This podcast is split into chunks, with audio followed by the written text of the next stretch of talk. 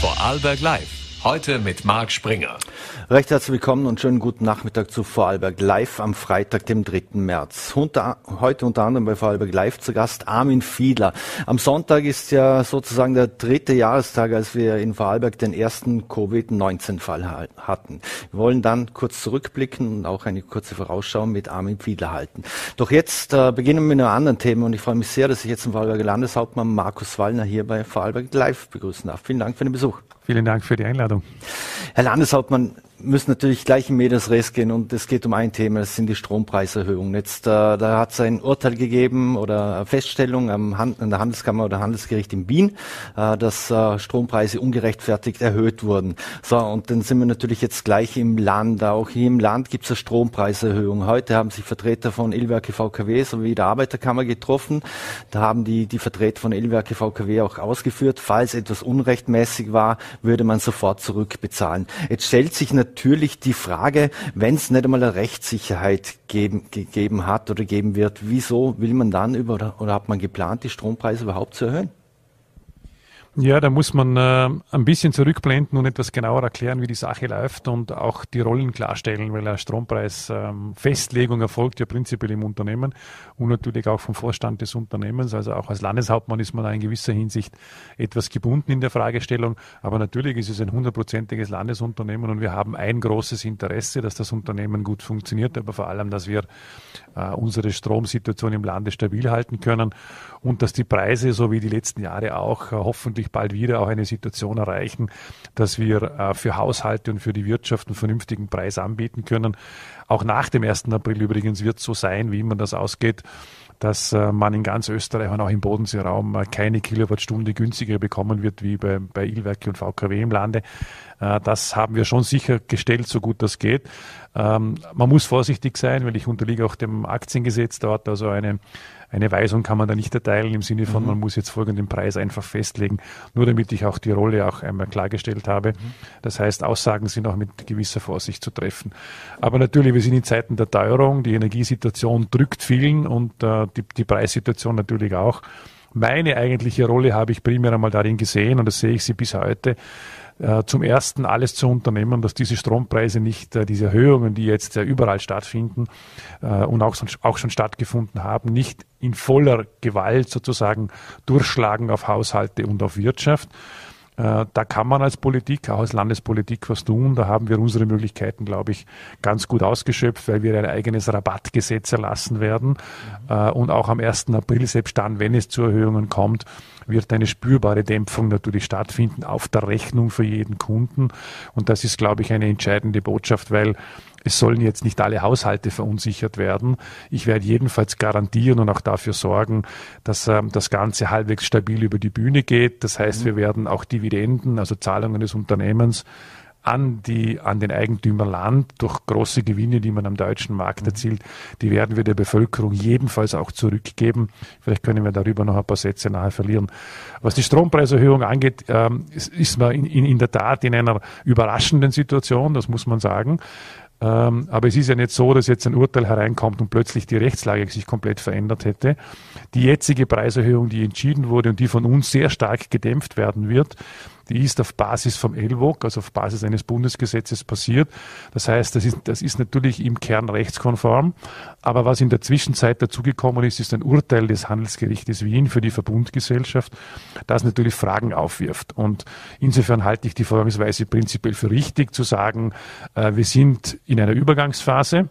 Die Preiserhöhung, die entschieden wurde, die hat ihre Rechtsgrundlage, selbstverständlich. Wir gehen davon aus, dass das auch richtig entschieden wurde im Vorstand des Unternehmens. Wir werden das deutlich dämpfen, dass die Haushalte möglichst wenig davon spüren. Die eine Seite. Und auf der anderen Seite äh, wenn jetzt ein Urteil vorliegt, ist eine Diskussion in Gang gesetzt worden, die hat es schon in sich, weil sie natürlich sagt, bei der Verbundgesellschaft ist unter Umständen von der Vergangenheit her schon der Preis zu hoch gewählt worden. Mhm. Ein erstinstanzliches Urteil, also wir haben keine Rechtssicherheit in dieser Frage, was die Zukunft angeht, für die Vergangenheit eigentlich schon, auch für die jetzige Entscheidung. Aber wenn natürlich ähm, ein Urteil die Rechtslage tatsächlich in diese Richtung bewegen würde, dann liegt völlig klar auf der Hand, dass die Vorarlbergerinnen und Vorarlberger da jeden Cent natürlich wieder in Abzug bekommen werden. Äh, nachdem wir ja mit Teilrechnungen arbeiten und einer Endabrechnung Ende des Jahres, lässt sich das sicher gut bewerkstelligen. Aber wie gesagt, man muss ja in beide Richtungen denken. Wir sind in einem erstinstanzlichen Urteil ohne Rechtssicherheit. Wenn die Verbundgesellschaft im Nachhinein Recht bekommt, dann würde man auch den Vorstand eines Unternehmens in eine schwierige Lage bringen, wenn er jetzt eine andere Entscheidung treffen würde. Das heißt, äh, wir sind eher gefordert ähm, zu reagieren, wenn eine neue Rechtslage sozusagen eintreten wird. Und das halte ich eigentlich auch für die richtige Vorgangsweise. Insofern ist, glaube ich, wichtig, den Haushalten zu signalisieren, wir werden bei dieser kommenden Preiserhöhung am 1. April alles tun, damit das deutlich gedämpft wird. Und natürlich, und das liegt völlig klar auf der Hand, auch ohne Aussendung des heutigen Tages, das war schon gestern im Ausschuss von mir klar artikuliert, äh, sollte sich die Rechtslage in den nächsten Monaten ändern, ich fürchte, es geht lange, weil solche Urteile können lange dauern, Berufungen können lange gehen, sie können bis zu Höchstgerichten gehen. Aber wenn sich die Rechtslage ändert, dann ändert sich in Österreich überhaupt sehr viel. Also nicht nur die Preissituation, sondern wie hat, wird einer einmal gesagt, da bleibt kein Stein auf dem anderen. Da kommen viele Folgefragen, die zu lösen sind und die zu diskutieren sind. Und natürlich muss dann darauf reagiert werden. Ich vermute, dass wir diese beiden Dinge tun müssen. Also einmal die Marktentwicklung beobachten, ich glaube, da gibt es Entspannung schon auf den Herbst hin. Und zum Zweiten äh, eine Änderung der Rechtslage, wenn sie fix ist, ist sie natürlich zu berücksichtigen. Aber eine unsichere Rechtslage zu berücksichtigen, ist etwas, was man natürlich nicht machen kann. Und das kann ich von einem Vorstand des Unternehmens, des eigenen Unternehmens, so gesehen nicht verlangen. Mhm. Aber was ist wichtig? Äh, an sich ist es eine Diskussion, die wir jetzt äh, führen müssen, klare äh, Rechtslage dazu auch benötigen, um für die Zukunft richtig zu entscheiden. Aber die Kunden sollen wissen, sie werden keine Nachteile davon haben. Mhm. Jetzt, ähm, Sie haben es gesagt, 100 Prozent Landesunternehmen. Äh, viele Vorarlberger fragen sich jetzt natürlich, naja, das Wasser fließt der Berg ab, das Wasser wird der Berg aufgepumpt. Wo es, und es geht auch um, in diesem ersten Urteil geht es auch um die Herstellungskosten. Wo sind jetzt mehr Herstellungskosten angefallen, dass die Vorarlberger und Vorarlbergerinnen mehr bezahlen müssen? Ja, wenn man unser Unternehmen betrachtet, Ilwerke VKW, dann wissen wir, wir sind mit einem Teil des Unternehmens in der Produktion im sogenannten deutschen Regelblock. Das heißt, da geht die Energie zu 100 Prozent nach Deutschland, einmal durch Verträge gebunden an die Energie Baden-Württemberg, sogenannte Regelenergie. Dort erzielt man auch gute Gewinne fürs Unternehmen, die wieder zurück ins Land fließen. Äh, das ist die, die eine Seite und auf der, auf der einen Seite auch am freien Markt in Deutschland in der Regelenergie. Äh, und das muss man ja aus dieser Diskussion komplett herausnehmen, weil wir dort mit diesen Kraftwerken und dieser Energie uns im deutschen Regelblock befinden. Und dann gibt's äh, die VKW-Kraftwerke, die jeder kennt. Da hat uns das Unternehmen jetzt im Ausschuss noch einmal klargestellt, dass über alles drüber gerechnet, was wir produzieren und was, was an die Haushalte geht, einen Wert von 40 Prozent haben, die wir aus diesen VKW-Kraftwerken im Wesentlichen beziehen. Äh, das würde im Umkehrschluss bedeuten, wenn das Urteil rechtskräftig wird und damit eine neue Spielregel aufgestellt wird, ähm, dass man diese 40 Prozent bei der Preisbildung zu berücksichtigen hat. Würde günstiger werden und würde auch bedeuten, dass man äh, die eigenen günstigen Produktionskosten der eigenen Kraftwerke der VKW in den Preis einzubeziehen hat. Jetzt muss ich dazu sagen, ist in der Öffentlichkeit untergegangen. Bei der jetzigen Preisbildung ist man um 26 Prozent unter dem Großhandelspreis gegangen. Das heißt, das Unternehmen hat eine gewisse Reaktion schon gesetzt und ist schon deutlich unter den Großhandelspreis gegangen. Die Erhöhung, die jetzt kommt auf 24 Cent, die hätte ursprünglich eigentlich bei 28 oder 29 liegen müssen nach Großhandelspreis. Auch dort sind die Spielräume schon genützt worden, womit ich meine, dass ein Teil der Fragestellung unter Umständen schon berücksichtigt ist. Vielleicht nicht alles und es wäre noch ein paar Cent tiefer möglich. Ähm, das hängt jetzt eben davon ab, wie diese Urteilsdiskussion ausgeht und vermutlich auch Gesetzesänderungen danach.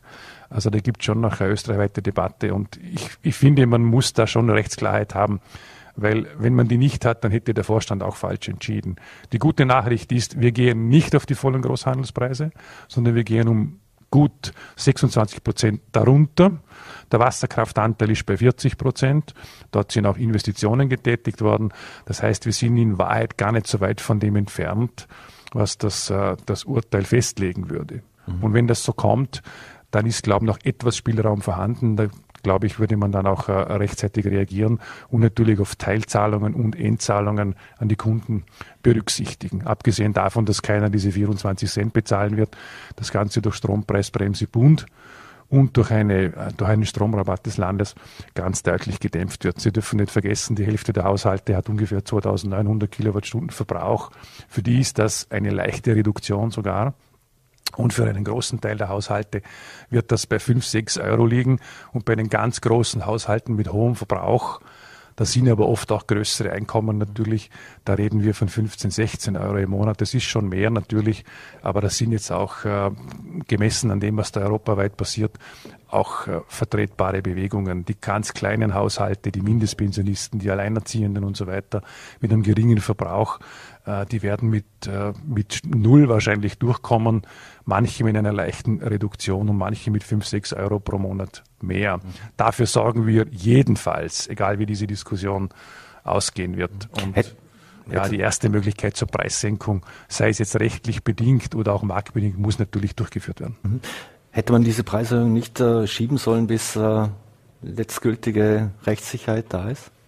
Ja, das ist, ein, das ist ein Problem, weil natürlich in der jetzigen Situation hat das Unternehmen schon auf klarer Rechtslage entschieden, weil sie auf Basis von diesem österreichischen ELWOG-Gesetz entschieden haben und das Urteil ist eben nicht rechtskräftig. Insofern ist das eine Übergangssituation. Erhöhungen können grundsätzlich nur einmal im Jahr durchgeführt werden. Äh, bei, der, bei, bei Ilwerke VKW ist das jedes Jahr um den 1. April herum. Also es muss um diesen, um diesen Zeitpunkt sein. Ich glaube, die gute Nachricht ist, das Gesetz sagt ja auch, Erhöhung kann nur einmal sein. Mhm. Insofern muss die Entscheidung 1. April natürlich gefällt werden. Aber eine Senkung ist jederzeit möglich. Das Gesetz verbietet niemals eine Senkung durchzuführen. Mhm. Und das ist ja auch die gute Nachricht. Also wenn sich die Rechtslage in dieser Hinsicht äh, ein, eindeutig darstellen würde, tut sie im Moment ja nicht, dann ist eine, eine Reaktion äh, unmittelbar darauf möglich. Und wenn sich der Markt beruhigt, natürlich sowieso. Letzteres wäre für uns alle, glaube ich, das Beste, äh, dass sich äh, hinten raus sozusagen eine Marktberuhigung zeigt. Der Blick auf den Herbst und die Terminmärkte im Strom Preisbereich Europas zeigen eigentlich eine Beruhigung. Ich gehe davon aus, dass da ohnehin eine Reaktion der nächsten Monate nach unten schon kommen wird. Mhm. Also und wenn diese Reaktion nach unten da ist, dann werden Elwerke VKW auch umgehend reagieren und die Menschen bezahlen dann weniger und müssen nicht bis zum 1. April des nächsten Jahres warten. Genau so ist es und das haben wir, habe ich gestern im Ausschuss diskutiert mit den Vorständen, mit den Fraktionen und auch klargestellt, weil das wichtig ist, weil die, weil die, die, die äh, Menschen im Land, glaube ich, glauben, wenn jetzt eine Erhöhung mit 1. April kommt, dann passiert da ja nichts und dann wird das einfach gemacht und das stimmt so nicht. Die jetzige Erhöhung, die ist rechtlich abgesichert. Wenn sich die Rechtslage verlässlich dann ändert, dann wird das natürlich korrigiert.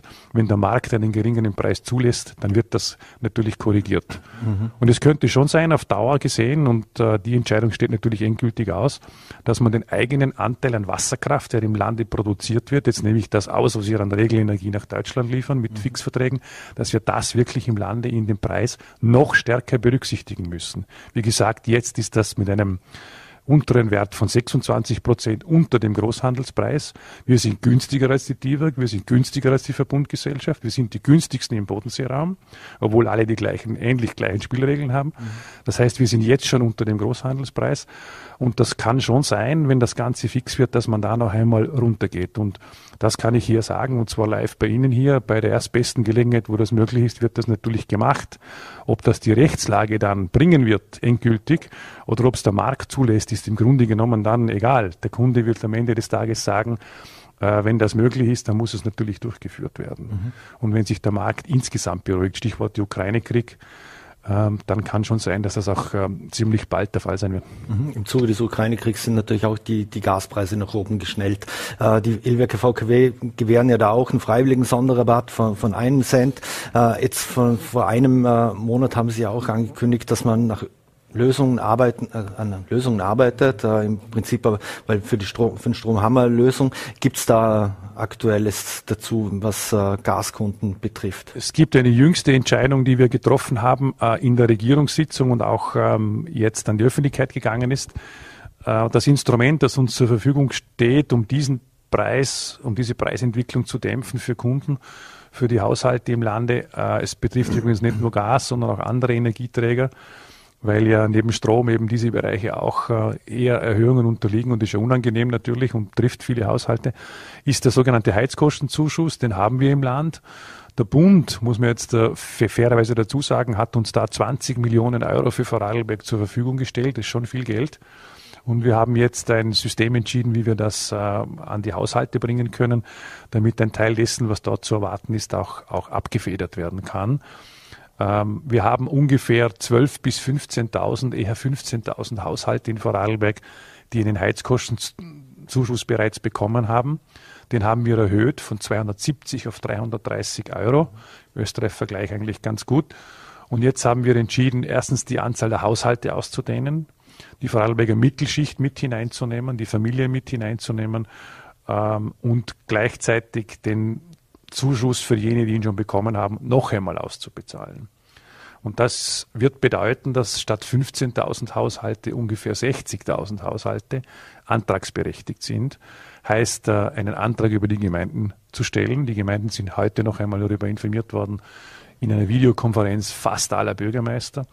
Äh, und dort haben wir noch einmal klargestellt, wie das abgewickelt wird. An sich kennen das die Menschen im Land und die Haushalte.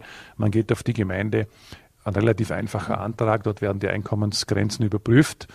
Die, die schon einen haben, die bekommen das gleiche noch einmal, zum Teil automatisch, wo die Datenträger vorhanden sind und die anderen müssen ansuchen. Und das geht jetzt nach den Einkommenstabellen, die wir gewählt haben, tief in die Vorarlberger Mittelschicht hinein. Und das ist auch wichtig, weil auch die mittleren Haushalte, auch die Mittelverdiener und auch die Familien, äh, die werden diese Erhöhungen insgesamt spüren und da muss man natürlich dagegenhalten. Mhm. Dafür werden diese 20 mhm. Millionen Euro eingesetzt. Da geben Sie mir schon das nächste Stichwort, und zwar die, die Haushalte. Jetzt viele Menschen leiden unter Inflation und, und Teuerung. Jetzt am 1. April steigen ja die Richtwertmieten automatisch an. Jetzt äh, in Wien auch am, am Rande des, äh, der Nationalratssitzung wurde ja über Mietpreisbremsen diskutiert. Die Stadt Wien, äh, selbst Eigentümer von 100.000 Gemeindewohnungen, glaube ich, alleine in Wien fordert ja bundesweite Lösung.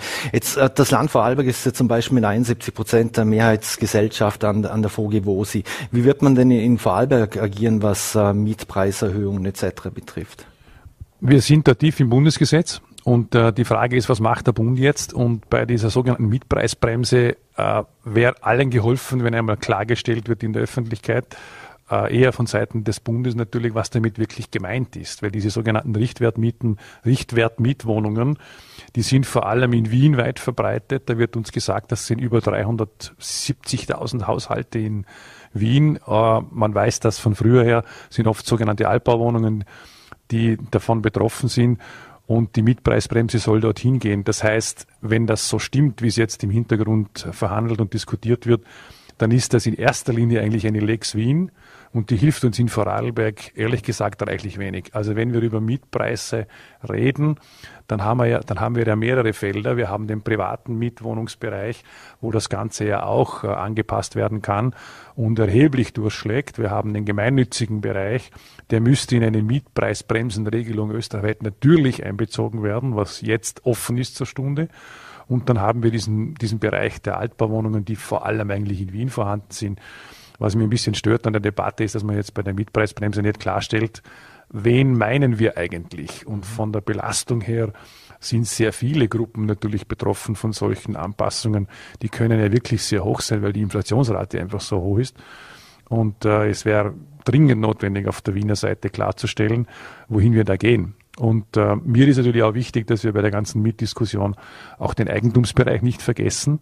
Und äh, die Grundforderung, die wir schon lange aufgestellt haben, eigentlich der Finanzminister und ich, zu sagen, äh, wir wollen auch bei der Grunderwerbsteuer eine Erleichterung sehen, zumindest versuchen bei der Bildung eines ersten Eigentums, jeder weiß, wie schwierig das in dem Lande wirklich geworden ist, eigentlich in ganz Österreich geworden ist, dass wir dort äh, auf Grunderwerbsteuer verzichten oder einen Freibetrag einführen, das halte ich eigentlich schon für richtig, dass dort auch ein Schritt kommt mhm. und dass äh, auch Druck in diese Richtung gemacht wird. Mhm. Wenn wir uns schon auf dem Wiener Parkett äh, begeben, dann, dann wollen wir gleich ins nächste Thema rumtanzen und zwar Gesundheitsminister Johannes Rauch hat ja angekündigt, dass er die sogenannten Primärversorgungszentren bis 2025 verdreifachen will. mit der Novelle würde auch die Ärztekammer de facto faktisch entmachtet werden sozusagen, also sprich, die haben kein Vetorecht mehr. Was würde denn das, äh, was würde diese Initiative für Vorarlberg bedeuten? Ja, die Frage ist, was damit wirklich ausgelöst wird. Ich meine, man hat sich damals, glaube ich, österreichweit vorgenommen, über 70 Primärversorgungszentren einzurichten. Es sind keine 40 daraus geworden. Und äh, was muss man darunter verstehen? Primärversorgungszentren sollten eigentlich Spitalsambulanzen ein Stück weit ersetzen. Wir haben im Vorarlberg über 500.000 Ambulanzkontakte. Die ganze Medizin wird ambulanter, das heißt, Sie müssen heute nicht mehr ewig lang im Spital liegen, sondern Sie können heute auch sehr schnell entlassen werden, wenn die Versorgung hinten nach funktioniert. Da steht uns der niedergelassene Sektor zur Verfügung. Oft ist dort, äh, sind dort Lücken vorhanden, Stellen können nicht besetzt werden, es wird auch dort schwieriger. Da sind so, sogenannte ambulante Versorgungszentren, Primäreinheiten, wie man es nennt, eigentlich schon eine taugliche Einheit. Auch in Vorarlberg wird es diskutiert, schon seit längerer Zeit. Und man kann sich schon die Frage stellen, warum geht da nicht mehr vorwärts? Äh, in den jetzigen Finanzausgleichsverhandlungen spielt das eine Rolle. Wir brauchen schon insbesondere für die ambulante Versorgung der, der, Bevölkerung für die Zukunft einfach bessere Antworten, auch in der Organisationsform. Und da sind natürlich Vetorechte prinzipiell schon auch zu hinterfragen, aber das gilt eher, eher generell. Ich glaube, es braucht mit der Ärzteschaft und der Ärztekammer gutes Einvernehmen und Zusammenarbeit. Aber sich gegenseitig mit Vetorechten zu blockieren, ist an sich keine gute Idee. Mhm. Der Vorsitzende der, der Landeshauptleutekonferenz, äh, Doskozil, seines Zeichens Landeshauptmann von, von Burgenland, hatte schon gesagt, dass man keine Staatsreform, äh, also keine Diskussion über Staatsreform führen wolle, sondern über Finanzausgleichsverhandlungen sprechen muss. Äh, will Gesundheitsminister Johannes Rauch also auch dem Land Vorarlberg irgendwo Kompetenzen wegnehmen mit dieser ganzen Aktion? Ja, es geht immer um die Frage, wo man hin will. Am Ende des Tages geht es um optimale Patientenversorgung. Ja. Und dort, wo die Kompetenz wahrgenommen wird, dort muss sie bestmöglich äh, ausgeführt werden. Bei den Spitälern gibt's äh, ein eigenes Spitalsrecht. Es gibt äh, Spitäler im Lande, ein Stadtspital und die anderen sind Landesspitäler. Das ist in Hand des Landes. Wir zahlen der Orte auch Personalkosten. Wir tragen auch Abgänge von, von den Spitälern. Das heißt, da liegt eine hohe Verantwortung. Es hat natürlich irritiert, und zwar eigentlich quer durch ganz Österreich, dass ähm, zumindest angekündigt wurde, man kann es so herauslesen, dass man Spitäler sozusagen in der Führung oder wie auch immer in der Kompetenz in die Hand des Bundes geben will, das kann ich mir nicht einmal ansatzweise vorstellen. Also es muss völlig klar sein, dass die, die Spitäler im Lande, die Landesspitäler, und es gilt sicher auch für Dornbirn, die werden im Lande geführt. Wir haben einen Überblick, was die Bevölkerung braucht. Äh, wir tragen dort auch hohe finanzielle Verantwortung, da sind ja auch Kosten dahinter. Also was da von Wien aus besser geregelt werden würde, kann ich mir gar nicht äh, vorstellen. Ich glaube, äh, die Versorgungsstrukturen und das, was Patienten benötigen, weiß man direkt vor Ort am allerbesten. Mhm. Und wenn das so gemeint gewesen wäre, Spitalsübernahmen und Kompetenzen, alles an den Bund, da haben wir eigentlich keine guten Erfahrungen gemacht. Erstens wird es nicht billiger und zweitens, wieso soll man in Wien besser wissen, was im Rheintal für eine Versorgung oder im Vorarlberg für eine Versorgung mhm. überhaupt notwendig ist. Da wäre natürlich Widerstand zu erwarten, wenn das kommt. Und wie gesagt, da hat mein Kollege Doskozil aus dem Burgenland recht. Wir diskutieren darüber, wie wir die Spitalsversorgung finanzieren können, absichern können, in Strukturen bringen, auch ambulant, die in Zukunft funktionieren. Aber wir fangen jetzt keine Staatsreformdebatte darüber an. Und wenn der Ansatz wäre, alle Spitäler in Bundeshand, dann heißt das ganz klar nein. Mhm. Wir wollen noch kurz in Wien bleiben. Und zwar Bildungsminister Polaschek hat ja offensichtlich einen Entwicklungsplan für den Fachhochschulsektor äh, der beinhaltet es einen Stopp des Ausbaus, äh, der, der in den FHs geben soll, äh, in Begutachtung geschickt. Äh, warum legt denn der Minister offensichtlich so wenig Wert auf die Fachhochschulen? Das ist eine gute Frage und das treibt mich eigentlich auf die Palme und zwar aus äh, mehrfachen Gründen. Zum einen ist für mich völlig unvorstellbar und für Vorarlberg doppelt unvorstellbar, dass man den Fachhochschulen österreichweit ausrichtet, da gibt es keine neuen Plätze mehr. Also man kann den Ausbau eines gesamten Sektors im tertiären Bereich, der für die Fachkräfteentwicklung so entscheidend ist, nicht einfach stoppen. Das ist ohnehin, finde ich, eigentlich keine taugliche Antwort weil wir alle wissen, wir brauchen Fachkräfte der Zukunft. Ich war gerade heute bei der Fachhochschule. Wir haben darüber geredet, wie wir Digitalkompetenzen aufbauen, wie wir einen neuen Lehrgang weiter äh, am Leben halten können. Da haben wir jetzt die ersten Erstsemestrigen im Bereich Wirtschaftsinformatik äh, und digitale Transformation, ein Beispiel zu, äh, nur ein Beispiel herauszugreifen.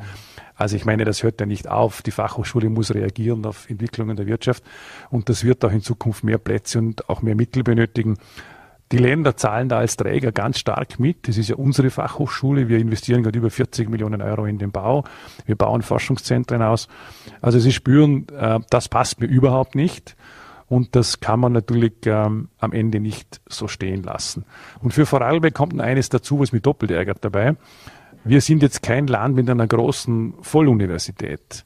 Das heißt, äh, der Bund. Kriegt man vielleicht eine Universität, wenn, wenn, Ich wäre schon froh, wenn wir die Fachhochschule ordentlich weiter ausbauen können und, und äh, im universitären Sektor haben wir gerade eine Privatuniversität jetzt gegründet, sozusagen aus dem ehemaligen Landeskonservatorium. Wir reden über eine Medizinuni im privaten Sektor. Das sind schon Dinge im Gange im Moment. Aber was natürlich nicht geht, ist, wenn ein Bundesland wie Vorarlberg ohne Volluniversität auf den Fachhochschulsektor im Wesentlichen ja auch setzt und damit äh, wichtige Kräfte für die Wirtschaft heranbildet, wenn man solch einem Bundesland dann sagt, der, der Sektor wird nicht ausgebaut mhm. und andere Bundesländer mit einer Universität sagt man, das ist wichtiger, dann äh, muss klar sein, dass eine Linie überschritten wird. So kann man mit einem Bundesland ohne Volluniversität nicht umgehen. Bisher konnte ich dem Bund immer sagen, sage ich auch in Zukunft, Ihr habt ein Glück, dass wir keine Volluniversität verlangen für, für Vorarlberg, weil die hättet ihr zu finanzieren und zwar voll zu finanzieren. Da gab es überhaupt keine Landesfinanzierung dazu. Und wir tun viel selber, auch finanziell bei der eigenen Fachhochschule. Und wenn wir das schon machen und an sich eh für sinnvoll halten, im ganzen tertiären Sektor, uns im Wesentlichen auf das stützen in Zukunft, dann verlangen wir natürlich, dass der Sektor in dem Land ausgebaut wird. Mhm. Man muss sich ja umgekehrt vorstellen. Ein Stopp der Entwicklung bei der Fachhochschule würde ja bedeuten, wir stoppen die gesamte tertiäre Entwicklung im Lande. Und das ist für ein Land wie Vorarlberg mit der Wirtschaftsstruktur und der Gesellschaftsstruktur äh, aus meiner Sicht unmögliche Ansage. Also da, da muss ich schon sagen, dass, äh, das trifft uns. Äh, das treibt uns schon auf die Palme. Das wird nicht so stehen bleiben können. Und ich werde niemals dulden, dass irgendein Partner sagt, die Fachhochschule wird nicht weiter ausgebaut. Wir bauen sie als Land weiter aus. Und der Bund hat seinen Verpflichtungen nachzukommen, auch im westlichsten Bundesland Vorarlberg, im tertiären Sektor, mhm. uns zu unterstützen. Er hat ein großes Glück, dass wir da keine eigene Volluniversität haben. Da müsste er noch viel mehr draufzahlen, wie er jetzt eigentlich tut. Und da erwarte ich mir eigentlich optimales Entgegenkommen. In Wahrheit müssten die Unterstützungen für jene Bundesländer ohne große Universitäten im Fachhochschulsektor mhm. größer sein, weil sie eben keine haben. Und es werden vielleicht andere Bundesländer sagen, wir bauen lieber Uni aus. Wir sagen, wir wollen die Fachhochschule als Campus vorantreiben und haben ein paar andere Wünsche. Und da, da erwarte ich mir eigentlich äh, optimales Entgegenkommen und nicht das Gegenteil. Mhm. Eine letzte Frage hätte ich noch, weil wir in der Zeit schon etwas fortgeschritten sind, aber ich habe es zu Beginn der Sendung gesagt. Äh, am Sonntag vor drei Jahren haben, hatten wir den ersten bestätigten Corona-Fall in, zumindest es war der 5. Äh, 5. März, äh, in Vorarlberg. Äh, drei Jahre danach, äh, was haben Sie aus dieser Pandemie gelernt oder mitgenommen? Ich glaube, wir lernen alle noch und ähm, Jahre danach, jetzt mittlerweile kann man sagen, das waren schon schwierige Zeiten für Bevölkerung, für Land, für die Wirtschaft, für die Spannung in der Gesellschaft insgesamt. Ich glaube, rückblickend betrachtet würde man Dinge anders machen. Ähm, das ist klar, mit dem Wissen von heute würde man, glaube ich, andere Entscheidungen treffen. Äh, ich kann mich viele, an viele Phasen erinnern mit sehr, sehr schwierigen Entscheidungen über einen Lockdown äh, zu entscheiden, Betriebe zu schließen. Das sind wirklich keine leichten Dinge. Das macht niemand leichtfertig, auch wir nicht. Insofern sind wir schon aufgefordert zu reagieren. Wir werden das auch im Land tun. Also wir werden das Ganze wirklich ordentlich auch aufarbeiten, weil wer weiß, wann der nächste Virus um die Ecke kommt, dass die richtigen Entscheidungen getroffen werden. Eines habe ich für mich mitgenommen, unsere damalige Initiative der Modellregion Vorarlberg, wo ich auch hier bei Ihnen gesagt habe, wir müssen lernen, mit einem Virus auch zu leben, ein Stück weit. Wir können nicht ständig alles zusperren und Lockdowns verhängen. Wir können nicht ständig Bevölkerungsteile aussperren. Äh, das haben wir bei der Modellregion damals eigentlich erfolgreich versucht. Da wurde dann vieles österreichweit übernommen, später wieder gekippt. Und ähm, wenn wir an dem eher anschließen, glaube ich, dann, dann passt die Richtung. Aber ein paar Dinge würde ich meinen im Nachhinein, waren auch nicht richtig. Wenn Sie es fragen, was das konkret ist, dann würde ich sagen, ein Lockdown für Ungeimpfte war keine gute Idee. Das äh, hat wenig gebracht und hat äh, für Spannungen in der Gesellschaft gesorgt, äh, die wir besser vermieden hätten. Da ist aus meiner Sicht im Nachhinein gesehen, aber im Nachhinein ist man gescheiter, äh, eher ein Fehler unterlaufen, glaube ich. Und da muss man auch öffentlich sagen, das würde man ein zweites Mal, glaube ich, so nicht entscheiden. Das war eines der, eines der Dinge, die ich hinterfragen würde. Auch die Entscheidung über die Impfpflicht damals, ich glaube, die müsste man heute auch noch einmal wirklich konkret dahinter fragen. Also ja, wir sind aufgefordert, daraus zu lernen. Aber ich weiß noch, wo ich hier gestanden bin und gefragt wurde, was macht man jetzt in einer Pandemie? Und ich musste damals sagen, äh, niemand hat eine Antwort. wie man in einer Pandemie jetzt wirklich richtig reagiert. Heute, glaube ich, kann man sagen, wir wissen es, glaube ich, besser, wo wir falsch reagiert haben und wo wir richtig reagiert haben. Einen Strich darunter ziehen ist auch gut bei der ganzen Diskussion. Ich versuchte auch versöhnliche Worte zu finden in jene Gruppen hinein, die sich auch angegriffen gefühlt haben. Aber eines muss man auch sagen, unterm Strich gezogen ist Vorarlberg durch die Krise, durch, durch die Pandemie eigentlich auch wieder ganz gut durchgekommen. Schauen wir ein bisschen weltweit, was so passiert. Es geht uns nicht so schlecht, auch nach der Pandemie. Es ist die Wirtschaft nicht völlig gestürzt, es ist der Arbeitsmarkt nicht eingebrochen, im Gegenteil, das Gegenteil passiert. Aber es sind Spannungen zurückgeblieben, äh, wo manche auch verärgert sind und da müssen wir auch versuchen, die eine oder andere Brücke wieder zu bauen. Mhm. Und wir werden jetzt gleich eine Brücke schlagen zum Dr. Armin Fiedler. Ich bedanke mich sehr für Ihren Besuch hier bei Vorarlberg Live im Studio. Landeshauptmann Markus Wallner und ein schönes Wochenende. Vielen Dank. Dankeschön. So, meine Damen und Herren, ich habe es gesagt, wir schlagen gleich eine Brücke und ich freue mich sehr, dass Dr. Armin Fiedler, Public Health Manager, er war Berater der Landesregierung und in, in der Pandemie und auch Mitglied der Ampelkommission und mir uns jetzt live via Zoom zugeschaltet ist. Guten Tag, Herr Dr. Fiedler. Schönen guten Nachmittag. Herr Dr. Fiedler, ähm, wir waren expertenhörig, hat der Bundeskanzler jetzt im Rückblick auf die Pandemie gesagt. Äh, mich würde interessieren, wie geht es Ihnen persönlich dabei als einer der Experten, auf den viele gehört haben, wenn Sie so etwas hören? Ja, expertenhörig, ich habe das damals schon äh, eigentlich sehr kritisch gesehen, äh, dass man möglicherweise nicht den richtigen Mix von Experten äh, äh, zusammengebracht hat. Äh, was meine ich damit? Äh, ein Experte fast per Definition ist jemand, der ein relativ enges Fachgebiet bespielt.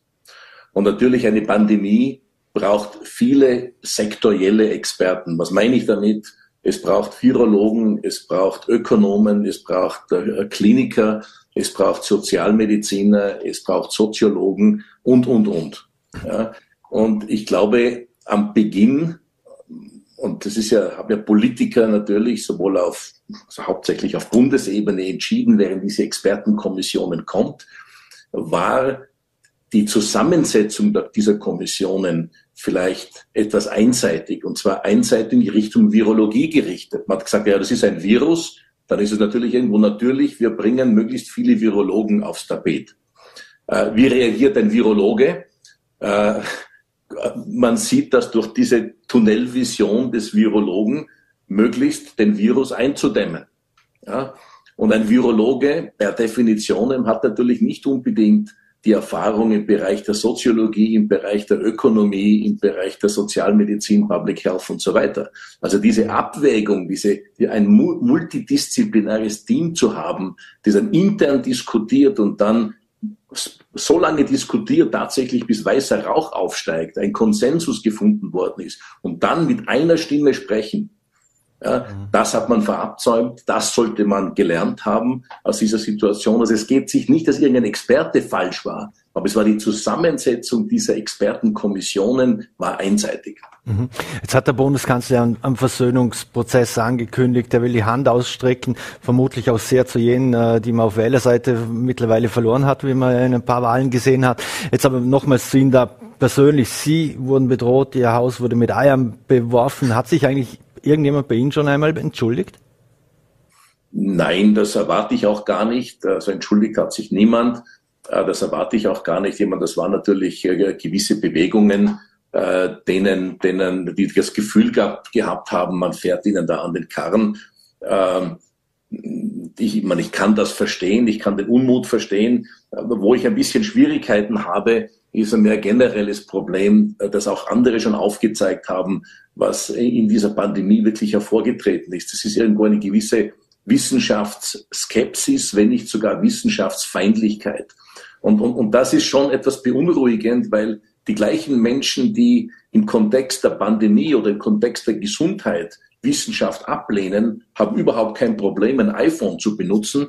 Äh, ein iPhone funktioniert nur nach wissenschaftlichen Gesichtspunkten. Da ist keine Zauberei dahinter. Ja, äh, oder keine Alternativtechnologie. Ja? Mhm. Und, und, und, äh, und genauso, sie starten ihr Auto und denken nicht dran, das ist Technologie, das ist Wissenschaft. Ja? Ähm, sie lassen einen Apfel fallen und der fällt nach den Newtonschen Gesetzen zu Boden, der schwebt nicht, das wissen wir. Und auf einmal, äh, wenn es geht um Medizin, wenn es geht um Impfwesen, wenn es geht um Medikamente oder was auch immer, dann auf einmal, auf einmal kam das Schwurblertum hervor. Ja, also von Leuten, wo man das möglicherweise gar nicht erwarten würde, weil sie den nötigen Bildungsstand haben und trotzdem sind sie irgendwo in dieses Schwurblertum verfallen. Das hat mich schon irgendwo tief getroffen. Ähm, auf der einen Seite darf man sich nicht wundern, weil es gibt so einen Ausdruck, es gibt eine, eine, eine äh, etwas, das heißt Gesundheitskompetenz. Ähm, äh, das kannten wir schon vor der Pandemie, lange vor der Pandemie. Äh, das ist eine Kompetenz, ein Wissensstand, den man messen kann in einer Bevölkerung. Und da ist es so, dass Österreich äh, am untersten Rang der Europäischen Union rangiert. Also wirklich äh, äh, ex equo mit, mit Bulgarien. Ja? Also das würde man nicht für möglich halten. Ähm, und, und, und das gibt schon zu denken. Ich glaube, da gibt es sehr viel Nachholbedarf. Mhm. Am Anfang konnte ja niemand abschätzen, was auf uns dazukommt. Äh, wir kannten die Bilder aus äh, Norditalien, diese Schreckensbilder. Äh, haben wir uns da auch etwas von der Angst treiben lassen oder war die angesichts auch dieser Todeszahlen und, und dieser Bilder und dieser Erfahrungen, die man in Italien und auch sonst auf der Welt zum Teil gemacht hat, doch durchaus berechtigt? Naja, äh, wir, wir reden jetzt von Evaluierung und von einer Retrospektive und von Evaluierung äh, der, der, Maßnahmen und so weiter. Und das ist sicherlich äh, richtig und gut. Äh, nur muss man bei jeder Evaluierung muss man auf den damaligen Wissensstand zurückgreifen. Und wenn wir denken, der erste Wissensstand, den wir hatten, wir wussten, es ist ein Virus, äh, wir wussten, es ist ein Coronavirus, äh, wir wussten, dass äh, es zu schweren Lungenentzündungen mit Todesfolge führen kann, vor allen Dingen bei älteren Menschen und Menschen mit Vorerkrankungen. Und wir hatten weder einen Test, wir hatten keine Impfung, wir hatten keine Therapie. Und natürlich in so einem Kontext, und das wird auch in Zukunft so sein, wenn wir jetzt mit einem neuen Virus konfrontiert werden, wo es keinen, keine Diagnose gibt, keine Therapie gibt und auch keine Impfung gibt, dann wird man zwangsläufig auf die gleichen Maßnahmen zurückfallen müssen, die wir schon gekannt haben. Das ist eben Lockdown, das ist Social Distancing und so weiter. Äh, es hängt natürlich immer vom Schweregrad dieser Infektion ab. Aber man hat bei SARS ganz genau das Gleiche gemacht. Also man hat äh, äh, auch bei anderen Influenza-artigen Viruserkrankungen Ähnliches gemacht. also das ist jetzt nicht etwas, das man für immer überstanden hat. Dass wir, wir, wir, müssen uns wirklich zurückerinnern, dass in den ersten Wochen äh, war das Wissen über das Virus gering. Wir hatten keine diagnostischen Möglichkeiten, wir hatten keine therapeutischen Möglichkeiten, wir hatten keine präventiven Möglichkeiten, wie zum Beispiel die Impfung. Mhm. Jetzt äh Immer wieder wurden ja die verschiedenen Modelle miteinander verglichen, als auch ausgespielt, äh, wie verschiedene Länder damit umgehen, äh, mit dieser Pandemie, unter anderem Stichwort Schweden zum Beispiel. Äh, was wissen wir denn heute, wer den unter Anführungszeichen besseren, vernünftigeren Weg gewählt hat? Ja, Ländervergleiche sind immer sehr, sehr schwierig. Nicht? Also das war am Anfang schon schwierig. Man hat immer argumentiert ja mit Schweden. Und Schweden hat eine ganz andere Bevölkerung, hat eine ganz andere Kultur, äh, ist viel dünner besiedelt, bis auf die, die, die, die paar großen Städte, die es gibt. Äh, ist wahrscheinlich auch, was diese Gesundheitskompetenz betrifft, äh, besser bestallt, äh, muss ich sagen, leider Gottes, als wie äh, wir hier mit der österreichischen Bevölkerung. Ähm, also Ländervergl direkte Ländervergleiche sind immer schwierig. Ähm, aber natürlich, äh, ich glaube, äh, diese Länder, die irgendwo eine gewisse Balance gefunden haben, auf der einen Seite äh, wirklich die, die Gesundheitsauswirkungen äh, des Virus zu beobachten äh, und die negativen Auswirkungen so gut es geht zu minimieren, aber auf der anderen Seite auch in die Waagschale zu werfen, was macht das mit der Ökonomie, was macht das mit dem Sozialgefüge, was macht das mit der Gesellschaft, mit der Bildung, mit den Kindern. Also das sind eben gleich wichtige Werte, wie zum Beispiel nur einen Virus zu isolieren. Und diese, diese Abwägung, diese Güterabwägung ist natürlich ungleich, ungemein schwierig. Äh, aber auf der anderen Seite machen wir sie jeden Tag. Ja, wir, wir, wir fahren Auto, wir fahren Ski, wissend, ja, dass Unfälle passieren können, sogar tödliche Unfälle passieren können. Aber wir, wir nehmen dieses Risiko in Kauf. Also jeder, der Ski fährt, weiß, es kann zu schweren Verletzungen kommen, Todesfolge, wenn einer Skitouren geht, Lawinen etc. äh, und Auto, Motorrad, was auch immer, viele Sportarten, die relativ gefährlich sind, aber wir können mit dem Risiko umgehen. Mhm. Wenn ein neues Risiko natürlich kommt, wie zum Beispiel äh, ein neues Virus, eine Pandemie, dann haben wir natürlich Angst, wir können das Risiko nicht so einschätzen. Aber gleich, äh, sobald wir wissen, also wie das Risiko einzuschätzen ist, dann muss man auch diese Waagschale sehen, dass man nicht hundertprozentig das Risiko minimieren kann, wenn dadurch Folgeschäden in anderen Sektoren der Gesellschaft auftreten. Mhm. Jetzt wissen wir, SARS-CoV-2 ist mehrfach mutiert. Müssen wir eigentlich befürchten, dass nochmals eine Variante kommt, die äh, nicht nur einen leichten Schnupfen oder Grippe hervorruft? Naja, also bei Viren, das ist im Prinzip die, die Naturgeschichte des Virus. Also das Viren mutieren eigentlich dauernd. Sie passen sich dauernd äh, den, den, den Wirten, also in dem Fall den, den Menschen, ein menschliches Virus ist, äh, an. Ähm, was heißt das? Normalerweise ist es so, äh, dass dann ein Virus klinisch weniger auffällig wird.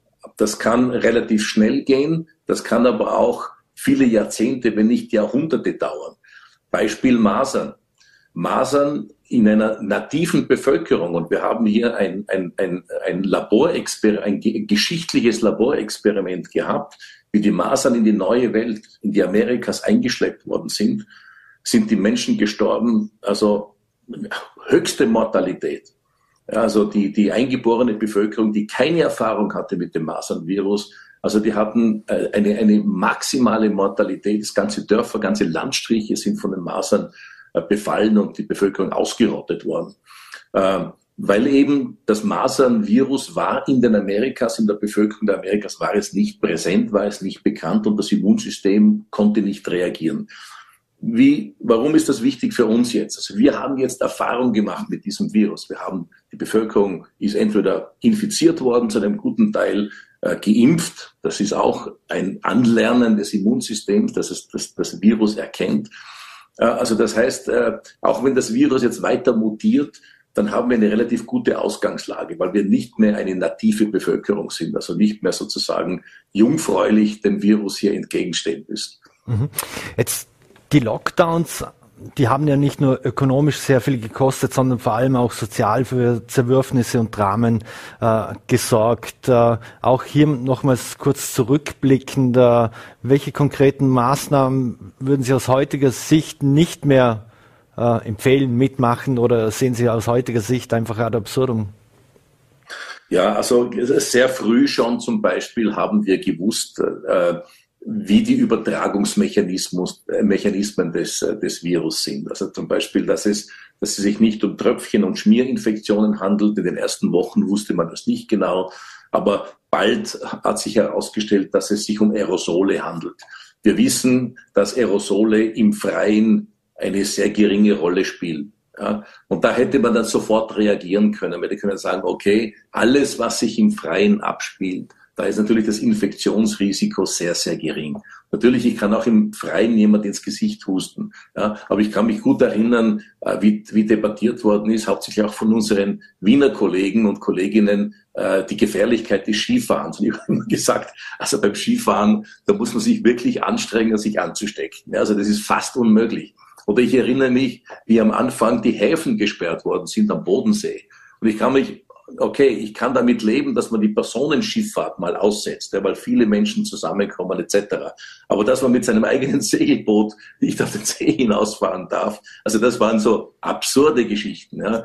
Äh, ich erinnere mich weiter, dass man in Wien die Bundesgärten gesperrt hat mit dem Argument, dass die Eingangspforten zu eng seien, die Menschen würden sich da zu nahe aneinander. Also das war damals schon ein Unsinn, das habe ich auch damals schon gesagt, dass es ein Unsinn ist und es wird auch ein Unsinn bleiben. Also man hat natürlich schon einige Male übers Ziel hinausgeschossen. Mhm.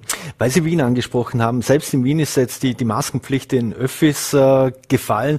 Wer unlängst mal in Wien war, der wird mitbekommen haben, dass sich, glaube ich, mehr als 50 Prozent schon gar nicht mehr daran gehalten haben, an, an diese Maskenpflicht.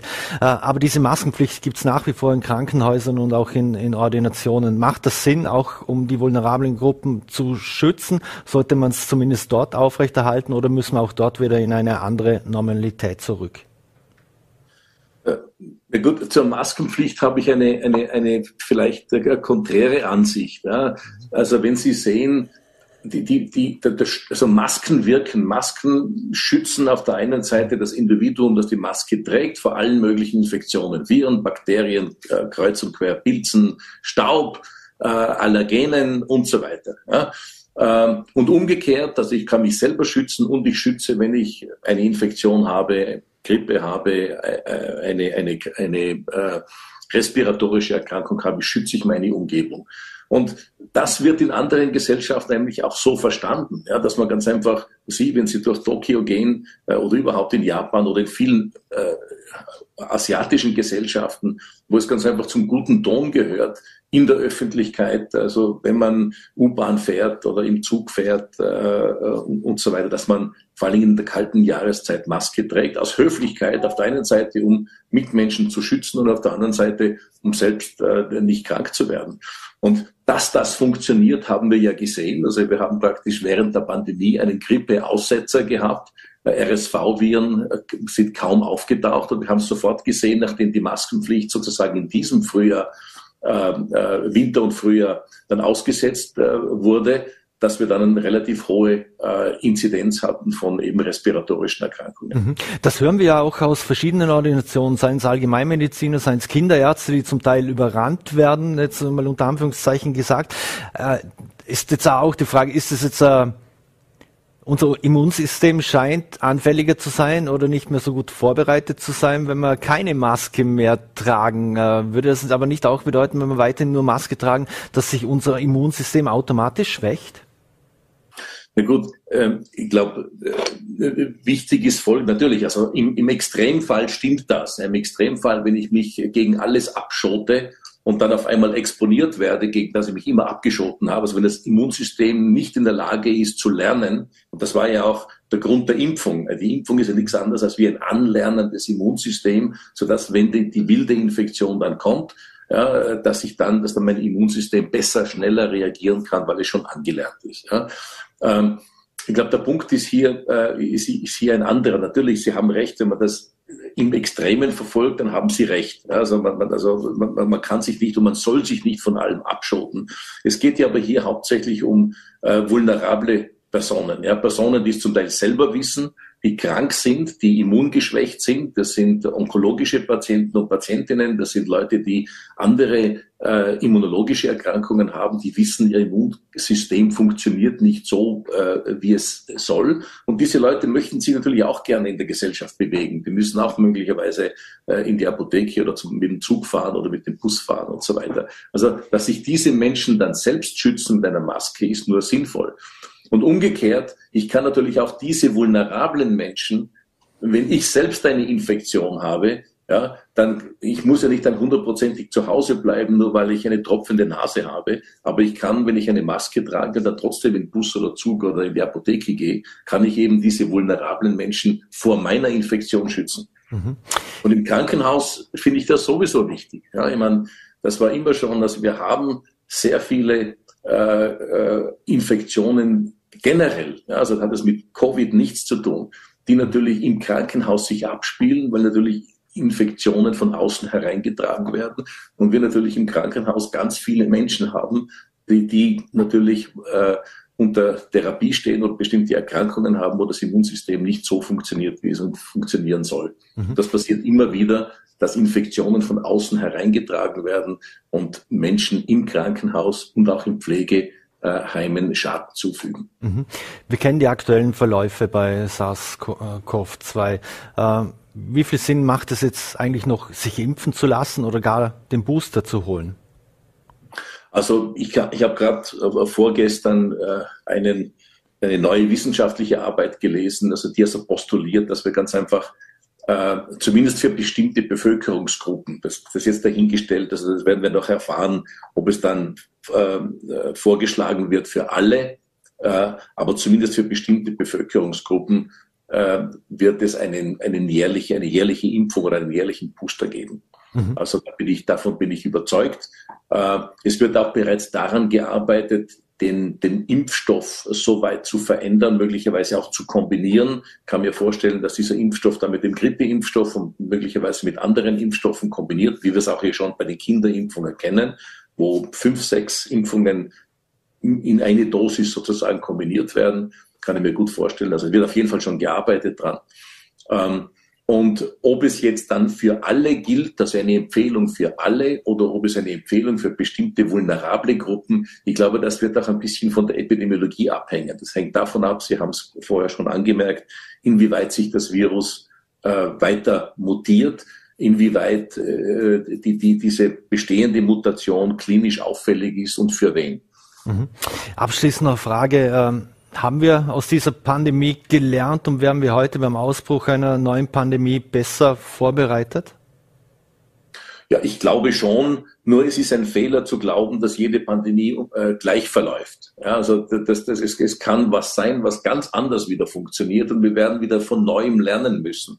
Aber ich glaube, gewisse Dinge, wie funktioniert die, die interinstitutionelle Zusammenarbeit, ja, die Zusammenarbeit verschiedener Sektoren. Ich habe das im Land als sehr, sehr positiv erachtet, also wie äh, äh, die verschiedenen Institutionen, nicht nur die Krankenhäuser, sondern auch der extramorale Bereich, der Pflegebereich, äh, die, die, die, die Landespolitik, äh, das Rote Kreuz äh, und, und, und, und, ja, die Wirtschaft. Also dass man da wirklich zusammen am gleichen Strang gezogen hat, zusammen, also über weite Strecken wirklich gut zusammengearbeitet hat.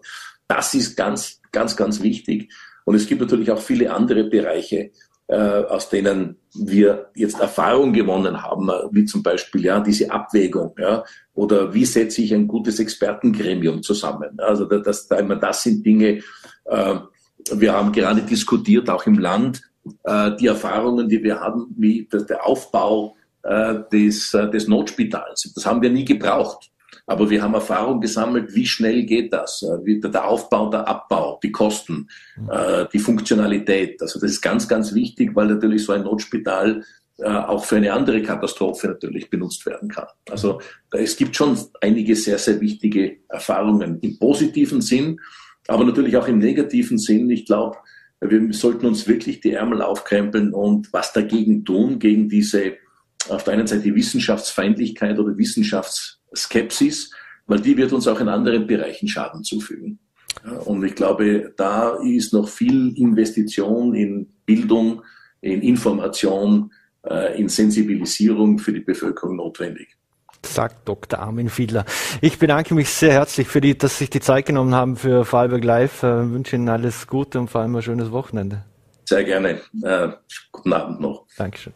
So, meine Damen und Herren, und das war's wieder mit Vorarlberg Live. Wir bedanken uns fürs Dabeisein. Wir würden uns freuen, wenn Sie Montag wieder einschalten, 17 Uhr, selbe Welle, selbe Stelle, VNRT, VollRT oder Ländle. Wir wünschen Ihnen ein schönes Wochenende und alles Gute.